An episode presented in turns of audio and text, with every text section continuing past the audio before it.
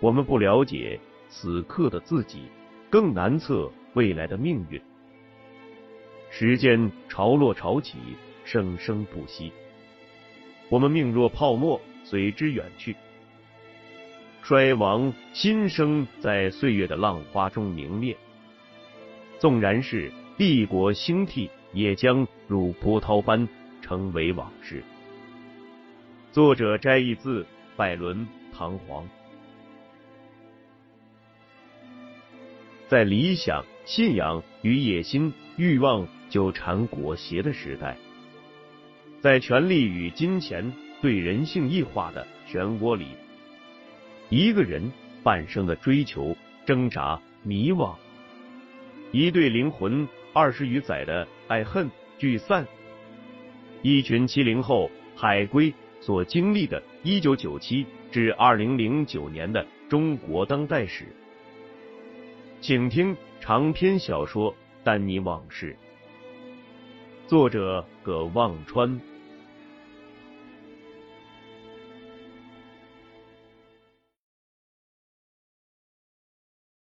第十章，这个世界真小。二零零二年一月。电影《哈利波特和魔法师》正风靡世界时，已取了个英文名字叫丹尼的罗卫星，在美国留学工作四年零六个月后，撇下怀孕待产的妻子和一个半大孩子，孤身去了香港。就在丹尼离开纽约前，钱月玲拉着丹尼又去纽约大都会歌剧院看了那部《托斯卡》。两年多前。就是在看完那部歌剧后，他们两人接了第一个吻。那以后的一段时间里，秦国栋和丹尼几乎断了联系。秦国栋只能从钱月玲那里或者和陈阳通电话时得到一些消息。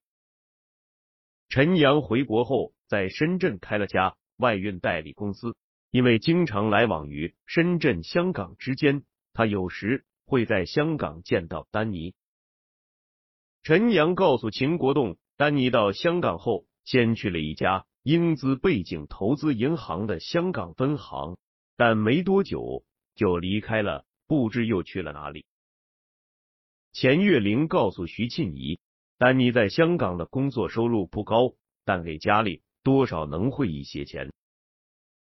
钱月玲的工资也不高，加上丹尼汇回来的钱。勉强应付着房子的按揭和家里的生活费。钱月玲的哥哥钱月亭，二零零一年底担任了总部在上海的中国长达实业集团公司的党委书记、董事长。长达集团是总资产超过五百亿的国有综合型投资控股集团。仕途顺利的钱月亭，当然可以帮助到这个。学业有成的妹夫，可徐庆义说：“钱月玲告诉我，但你还不愿意，真是死要面子活受罪。”秦国栋在美国的好日子到了头，和广投资项目失败后，他的顶头上司 Steven 在公司总部日子日益艰难，看着中国乘着加入 WTO 的东风，前景越来越好。Steven 四处钻营，想到香港去寻找东山再起的机会，终于马屁拍的水到渠成。Steven 担任了 Dawson and Lufkin 亚洲区的主席。Steven 精挑细选了几个得力的马仔，共襄盛举，包括失业了几个月，在威斯康辛州老家白天在冰上钓鱼，晚上回家喝闷酒的 Nick，还有。快成为公司 sunk cos 被 write off 的秦国栋。不过，Steven 没让秦国栋去香港，而是要他去北京。他给了秦国栋一个特殊任务，监视一年前上任的 Dozen and Lufkin 的北京首席代表，一个姓端的女 ED。Steven 告诉秦国栋，这女人在北京手眼通天。帮 Dozen and Lufkin 搞定了几个项目，可总部的大佬们认为这女人不好控制，常不听招呼，自行其事。斯蒂文要求秦国栋定期向他汇报这女人的动向，尤其是跟几个大型国企高层的来往。秦国栋对纽约的生活早已厌倦，为能够回到伟大祖国的心脏而欢欣鼓舞。可是他对于斯蒂芬把自己当秘密间谍使唤，心里如吞了只苍蝇。让秦国栋没想到的是，这个姓端的女人就是前些年在香港和纽约见过的那位端大姐。端大姐在 Dawson and Luftkin 位于北京国贸大厦一期的办公室里接待了第一天上班的秦国栋。Dawson and Luftkin 的北京代表处不大，只有一百多平米。进门过了小小的前台，就是不大的办公区。有五六个办公隔断和一间没窗户的二十多平米左右的小会议室兼复印打印室。端大姐一个人占了一间四十平米的办公室，落地的大玻璃窗直对着窗口外的国贸立交桥。端大姐显然早知道，被斯蒂文派到北京来的就是曾和他有过两面之缘的秦国栋。秦国栋一进他办公室，他就满脸笑容的迎上前，拉住秦国栋的手，嘘寒问暖，好像秦国栋和陈阳一样是他的晚辈，而不是斯蒂文派来的间谍。端大姐说：“小秦，你不要怪我，我一到这里就听说你在纽约工作，我就想一定要把你这样有能力、懂业务。”经历了金融危机洗礼、了解和熟悉中国情况的人，请回来工作。我一直在争取，没想到还真让我办成了，哈哈。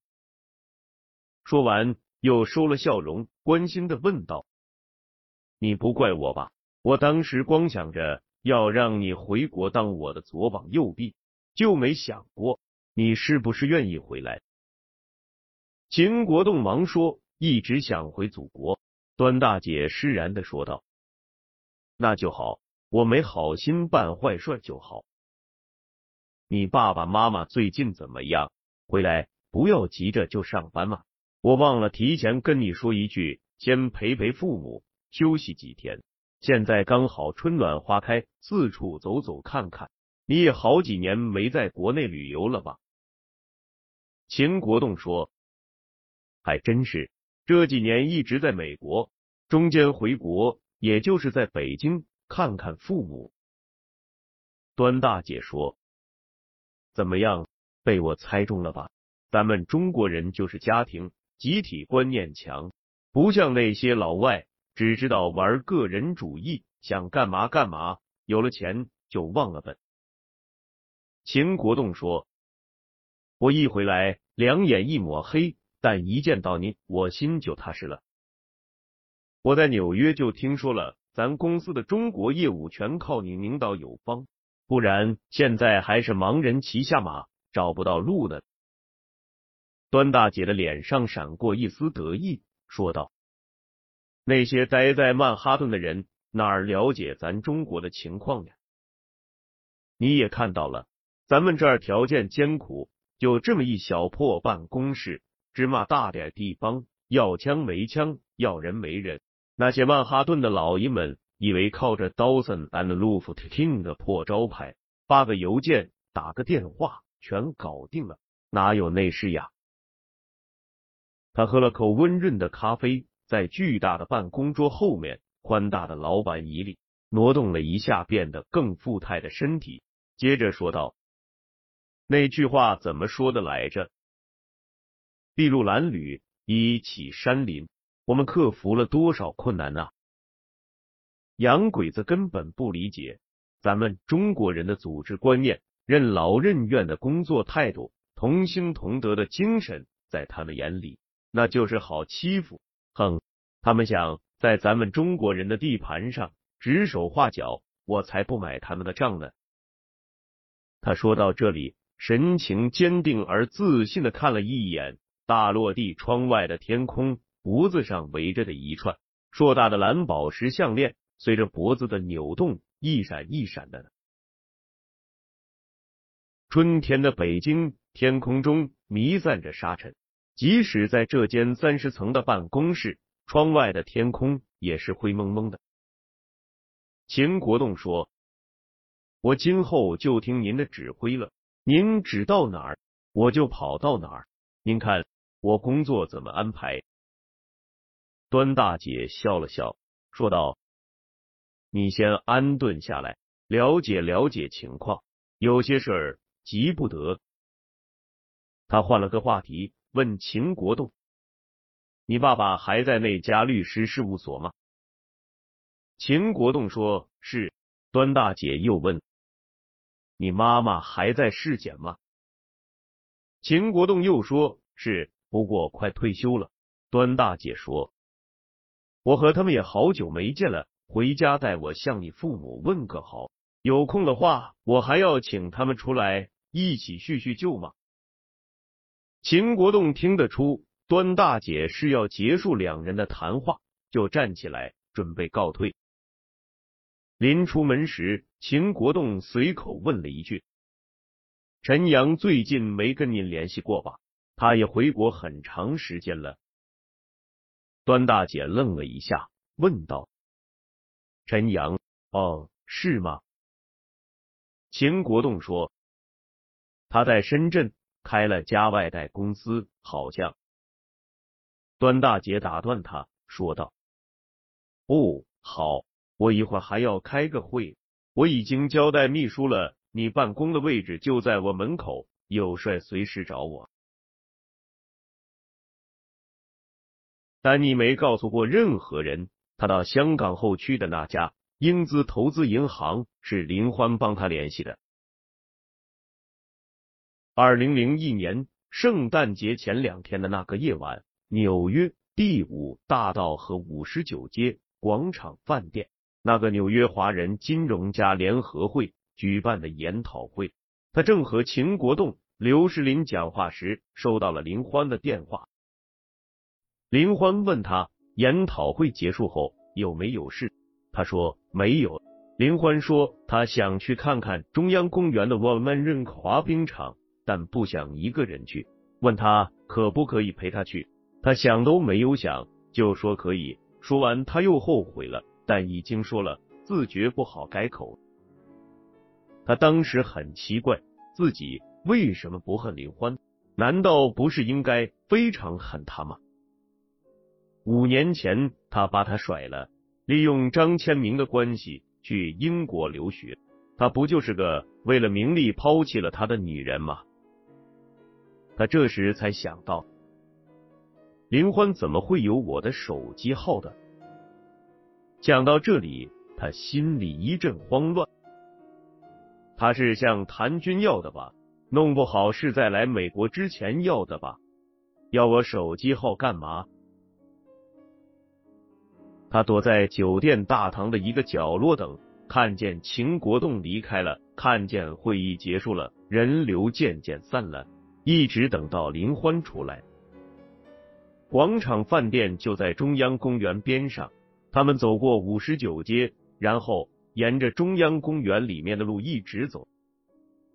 他眼里的林欢又变得那样天真、自由，甚至有些兴奋。丹尼觉得很恍惚，像回到了很久以前的某个时间，只不过不是夜晚，而是午后，不在中央公园，而是在英国宁静的原野。他们偶尔看彼此一眼。很少说话，林欢既没有打听他近况，也没追问大家闺秀钱月玲是什么样的人，他也没问他这些年过得怎么样，毕业后怎么去的海利华资本。两人一直走到沃曼 rink 滑冰场，晚上九点多了，还有人在滑冰，因为马上到圣诞节了，冰场四周有几个装饰了彩灯的圣诞树。林欢忽然问他看没看刚上映的那部电影，叫《Serendipity》。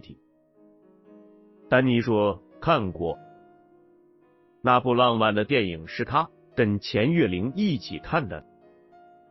男女主人公分别十年后再次相遇，看到结尾，钱月玲哭成了个泪人。丹尼的心更加慌乱，他想，林欢是因为看到眼前作为那部电影主要场景之一的滑冰场，才偶然想到这部电影的吧？他转头看着站在身边的林欢，林欢望着冰场，长长的睫毛晶莹剔透，大大的眼睛闪着亮光。冰场灯光下，他轻巧的鼻子呼出的微微热气。衬托着姣好脸庞上的若隐若现的绒毛，温润而可爱。他忍不住伸出手，想去揽住她的腰或搂住她的肩膀，但手停在她身后，忍住了。他脑海中出现了跟自己一起看《Siren GPT》哭成泪人的钱月玲。他想，他已有了自己的女人，自己的家庭，而他。应该早已属于另一个男人了吧？他心中一个凄凉而惆怅的声音又重复了一遍：“他早已属于另一个男人了。”讲到这里，他原本慌乱的心反而放松了。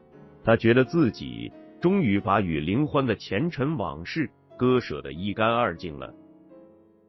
那晚，他向这个早已属于另一个男人的女人。毫无保留的说着自己那一年多来的悲伤、无奈、挣扎，说到谭辉的死，说到自己走投无路，一直谈到很晚。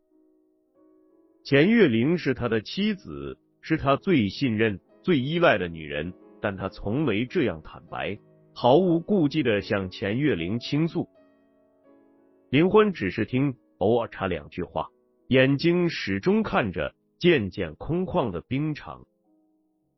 临走时，林欢忽然说道：“哎，下次去香港，我该去黄大仙还个愿。听说要是不还愿，以后再有事，神仙都帮不了忙了。”嘿嘿。说完，两人就分了手。没过几天，他接到一封邮件，一家英国投资银行在香港的分行招 associate，那边 HR 的人说。是海利华资本的密斯林推荐的他，他想，这也许是最后一次他和林欢之间的联系了吧。人海茫茫，天地相隔，哪能那么容易再碰到？他想起了四年前在香港黄大仙那个算命的说过的那句话：有些事像雾像雨又像花，聚是欢喜，散是哀。既然已放下了，还是放下为好啊。那以后，他跟林欢没再见过面，没通过一次电话。丹尼到香港那家英资投资银行后，试用期还没满，银行就开始裁人了。他在那里混不下去，就去了一家正在创业的中国互联网公司。这家公司的创始人叫梁少峰，三十岁，是谭军的朋友。梁少峰原来在清华大学无线电系读本科，读到大三没毕业就留学去了美国。在美国原本读的是化学系，读了两年觉得化学系没前途，又换了所大学读计算机系。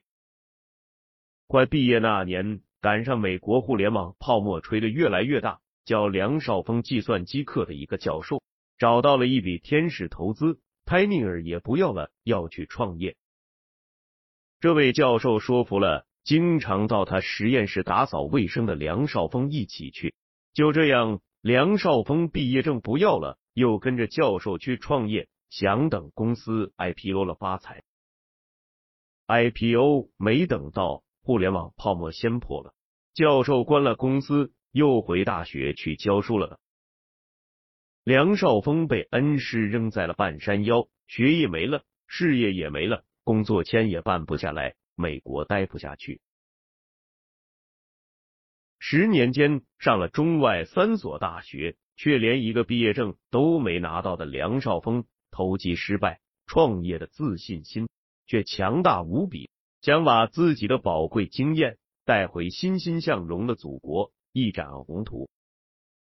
梁少峰回到深圳，成立了丹尼此刻工作的这家尖峰有限公司，拥有和运营一个名叫“筑梦驿站”的社群网站。这个平台为那些对现实生活越来越不满又无法实现梦想的青年男女们提供无限多次能在一个虚拟空间里假装实现自己梦想的机会。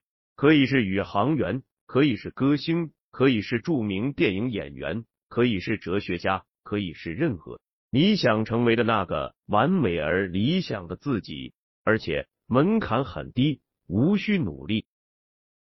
这个平台上各类型出类拔萃的高级人类的数量，估计已超过了现实世界中这类人总和的好几百倍。梁少峰四处讨钱，以便不断烧钱，满足越来越多做白日梦的人的需要。谭军是在一个饭局上认识梁少峰的，两人喝酒聊天都很投缘。谭军被梁少峰的激情所打动，当即投了五十万给梁少峰，成了梁少峰的天使投资人之一。后来，谭军知道丹尼回了香港，在四处找工作，就介绍丹尼到尖峰公司当了负责融资的副总裁。梁少峰的公司成立了快两年，融资了两轮，用户数和浏览量越做越大。此时。每月要烧掉将近一百万人民币。梁少峰整日数着公司账上的现金过日子，一旦钱不够，公司就得关门。为了融资，他专门在香港设了个小办公室，找了几个像丹尼这样的副总裁，任务就是帮他找钱。梁少峰慷慨的给了丹尼每月三万港币的工资，如果融到了钱。就奖励丹尼融资额的百分之五，试用期也是三个月。可来了一个月，丹尼一分钱没找到，找不到钱，不用梁少峰开除他，公司关门了，他也得失业。想起一年前他在纽约和广投资时，一个项目动机一两亿美元，现在要为一两千万人民币跑断腿，丹尼心里不禁叹气。丹尼不是没想过去找已身居高位的大舅子钱月亭帮忙，他没那么清高。只不过这件事对他而言，要考虑的因素有些复杂。他和钱月玲刚恋爱那会儿，钱月玲是个很简单的女人，两人一爱上，就像是结了婚过日子的两口子。钱月玲聪明伶俐，精打细算。脑子里全是柴米油盐和结婚生子，他原以为和钱月玲在一起是很单纯的事，而他原来的打算也是在美国永远待下去，过安稳日子。